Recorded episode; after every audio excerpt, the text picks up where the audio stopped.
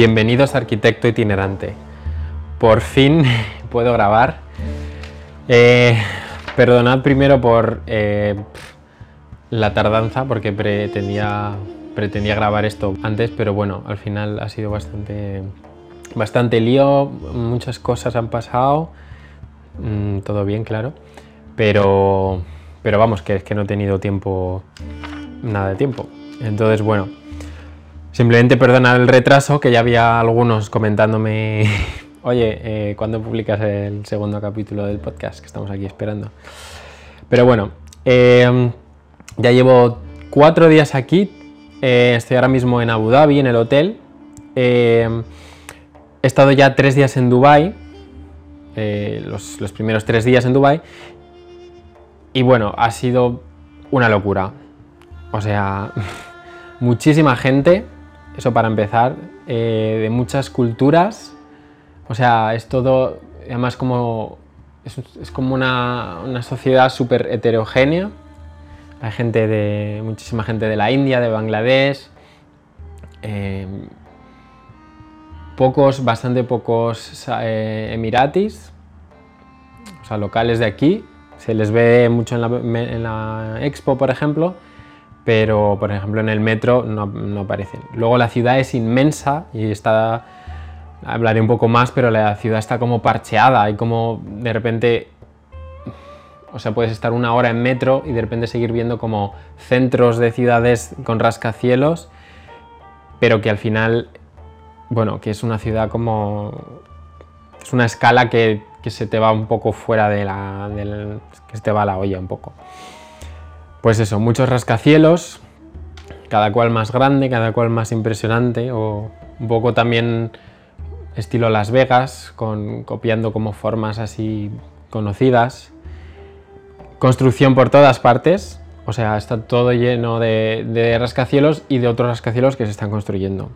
Al final todo es un poco superficial, sinceramente, lo que me llevo, sobre todo de Dubai. Ahora en Abu Dhabi, bueno, ya contaré eh, ya en el próximo capítulo, pero en Dubai es todo bastante superficial y me recuerda todo un poco a Disney World o Disneyland París o pues, eh, los que hayáis estado. Esto lo comentaré ahora en un ratillo.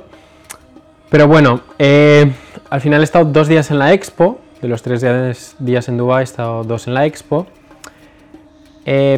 que bueno, para los que no sepáis un poco lo de la Expo, eh, al final es la, Expo Universal, la que se hizo por ejemplo en Sevilla en el año 92. Y estas, em, estas exposiciones universales pues originalmente se hacían pues, para exponer lo que cada país o cada nación em, hubiera, hubiera descubierto en su momento o hubiera avanzado tecnológicamente, pues para un poco compartir. en el caso de esta de esta expo el tema es conectando mentes, creando el futuro, eh, también poniendo un poco hincapié en, el, un futuro sostenible.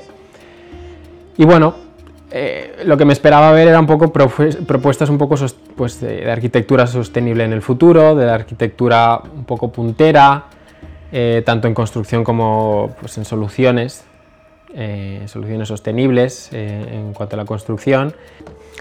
Y nada más lejos de la realidad, pues me he encontrado una, una arquitectura un poco pasada, un poco anticuada.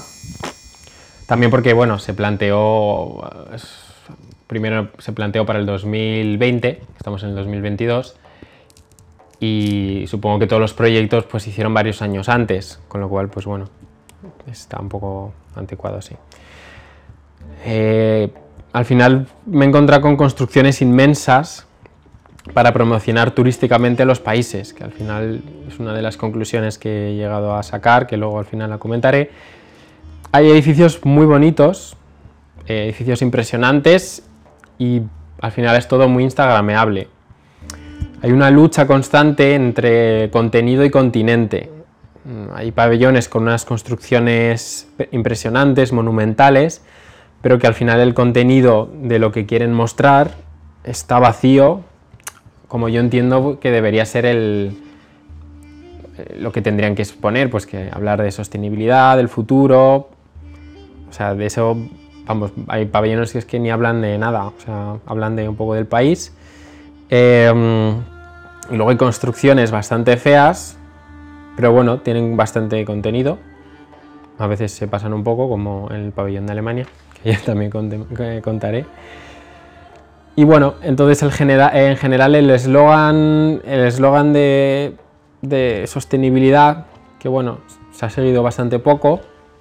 El propio concepto de hacer una exposición en el desierto para seis meses, donde todos los visitantes vienen en avión hasta Dubái, donde los edificios requieren una construcción y unos materiales generalmente poco sostenibles, aunque luego se instalen eh, cuatro paneles solares de forma un poco integrada, pues todo esto es un poco perverso, ¿no?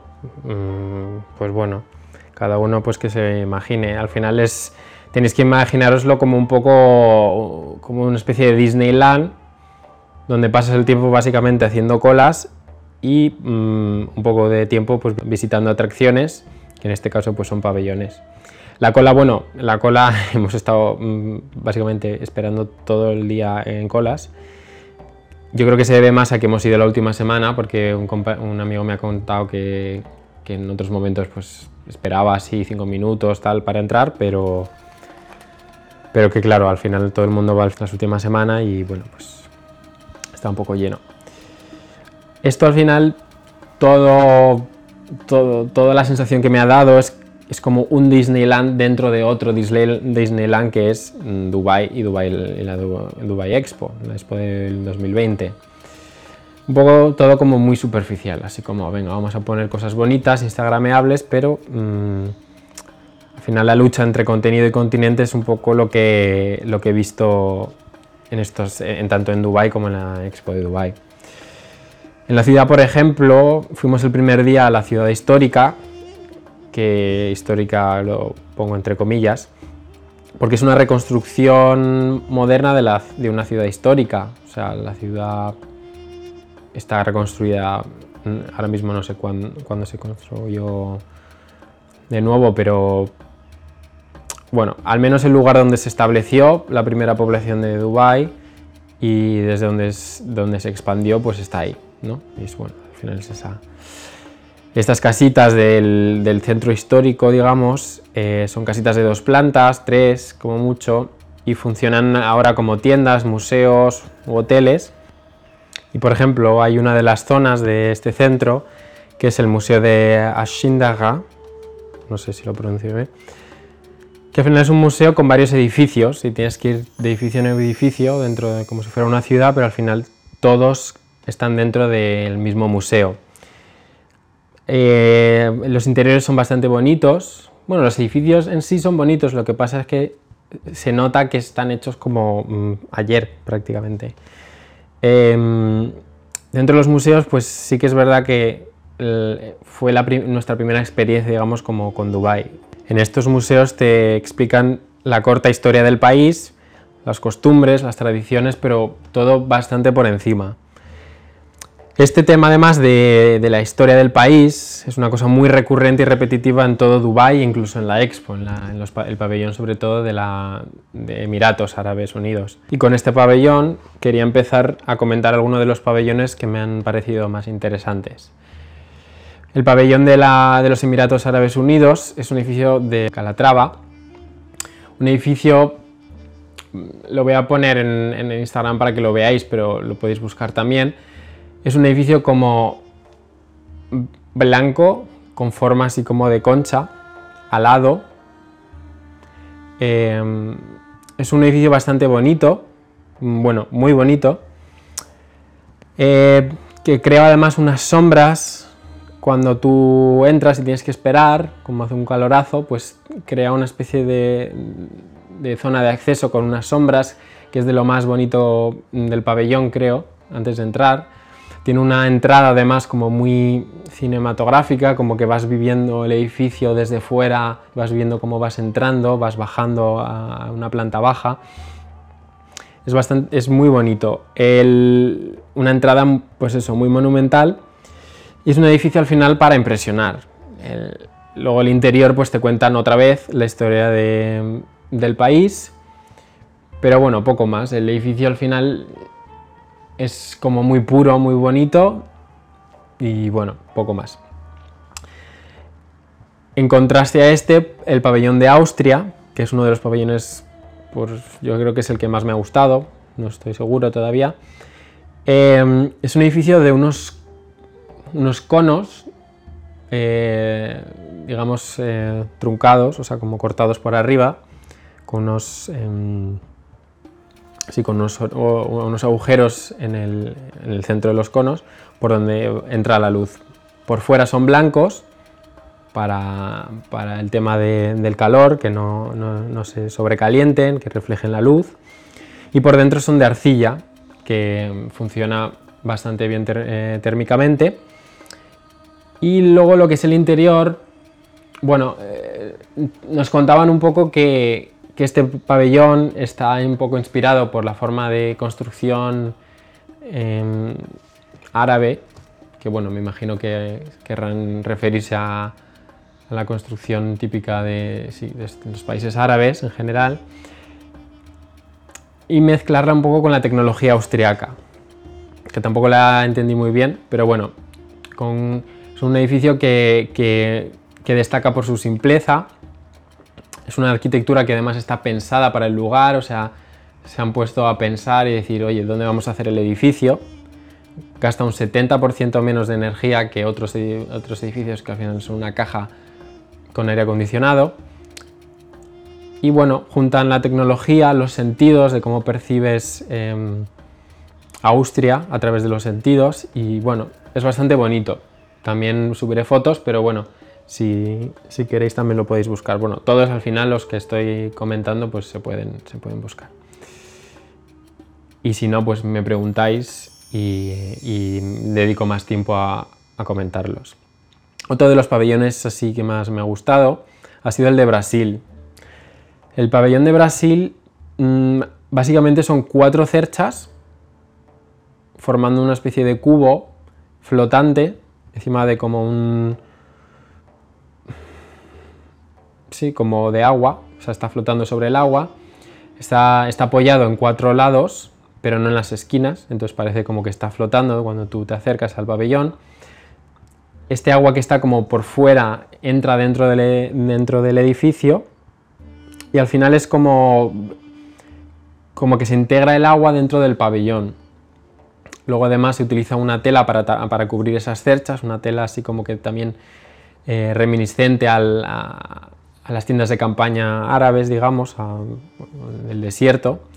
Eh, y lo que más me gusta de este pabellón, aparte de esta simpleza estructural que es una cercha prácticamente, cuatro cerchas, eh, es la entrada. La forma de, de, que como una de esas cerchas, digamos que es más, uno de los lados es más corto y es como si estuvieras levantando un, Imaginaos cuando estáis en, un, en, una tienda de campaña y levantáis un poco la tela para, para poder entrar. Pues ese mismo, esa misma, ese mismo concepto, esa misma sensación de subir un poco la, la, cortina o, la tela para pasar o para mirar, eh, se traduce a la estructura de la cercha. Es bastante bonito, es muy elegante. Sí que es verdad que te recuerda poco a Brasil porque dices esto que tiene que ver con Brasil, pero bueno, muy bonito. O sea, eso es también uno de los que más me ha gustado. Además, mm, tenía los pies eh, que me iban a explotar porque iba todo el día andando. Y pues meter los pies un poco en el agua, pues me vino bastante bien.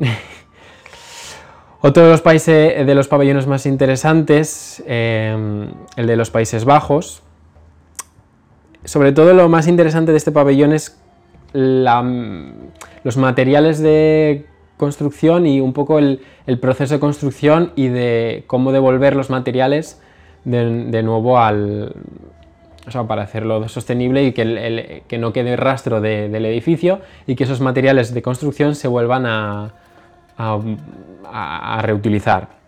Esto lo consiguen de forma muy inteligente mediante, creo que son 3 kilómetros de tabla estaca, que bueno, al final son como estos paneles zigzagueantes metálicos que se meten que son, sirven para contener la tierra, para los que no lo conozcáis, que se, se, se, se, maclan unos con otros y se sirven para la contención de tierra, que además en Holanda mm, prácticamente está todo construido con eso.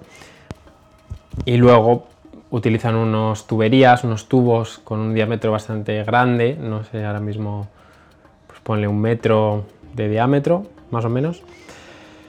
Y esto se construye metiendo las tablas tacas en los laterales, sacando la tierra eh, entre, las, entre los dos muros, que al final se hacen con, como con cuatro, con cuatro tablas estacas de dos y dos, y entre medias un espacio más grande, que es donde será el pabellón.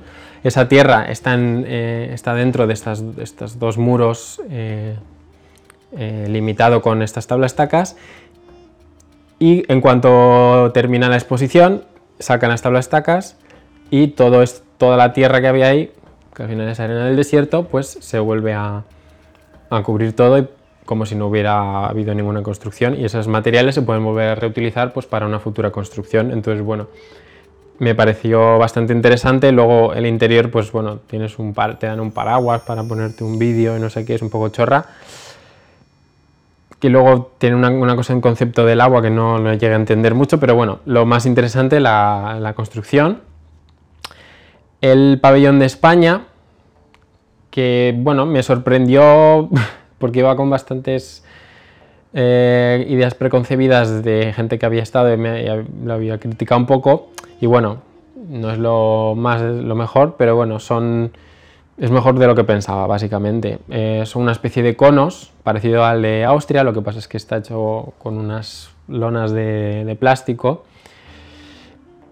de colores así un poco raros, pero bueno, a mí me gusta el naranja, que es el color así más predominante y bueno, no sé si pintaría mi habitación de naranja, pero es un color bonito. Eh, y bueno, estos, estos conos pues no llegan hasta el suelo, se quedan como a una altura pues de 2, de, de 3 metros más o menos, y crean un ambiente de, sombra, de conos así como intersecados también un poco, que es bastante como para con el calor que hace fuera, pues está bastante bien. Em, al final los plásticos que utilizan, pues creo que por costes, para abaratar costes de construcción, se cambió el material y bueno, pues parece un poco barato así desde fuera.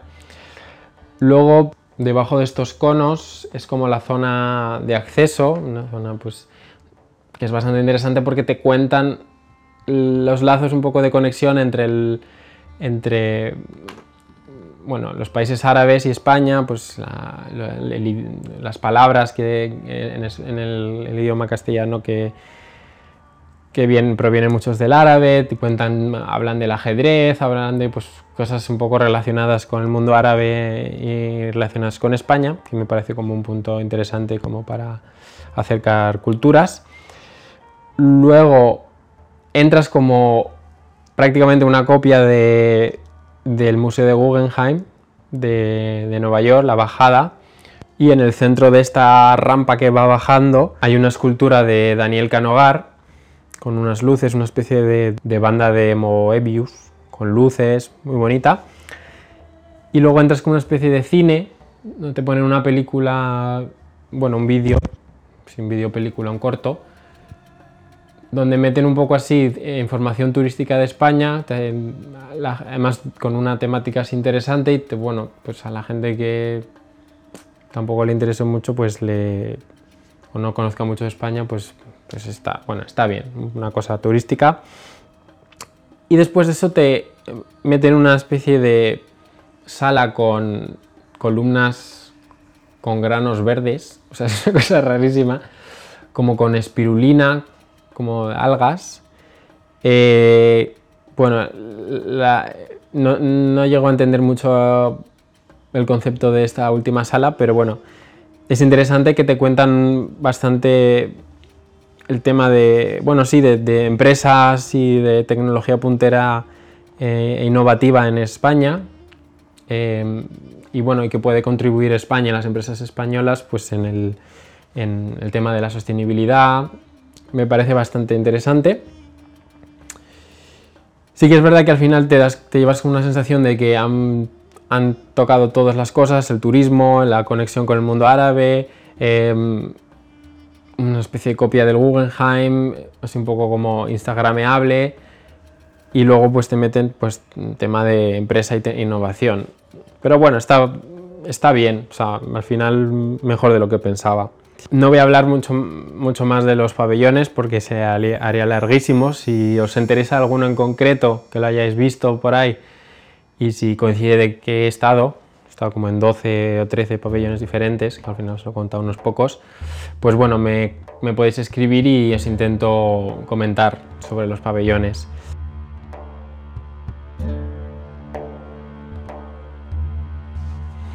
Quería cerrar con un poco una conclusión sobre la exposición y es que el concepto de la exposición original en el que los países exponían sus avances al mundo los compartían, había intercambio de ideas, conocías lo que estaba pasando en, en otros lugares, ese concepto ya no tiene sentido en un espacio físico, o sea, ahora lo podemos hacer cada día antes de irte a dormir en la cama, ver lo que está pasando en Australia, si te apetece.